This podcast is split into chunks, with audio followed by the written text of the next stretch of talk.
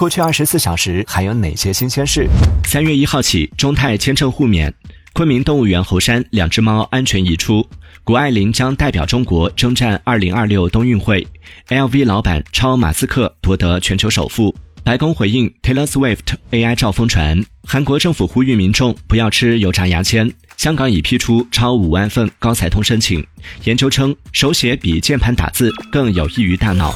现在登录喜马拉雅、苹果播客、小宇宙，搜索订阅《往事头条》畅听版，解锁每日新鲜事，听资讯更畅快，尽在《往事头条》畅听版。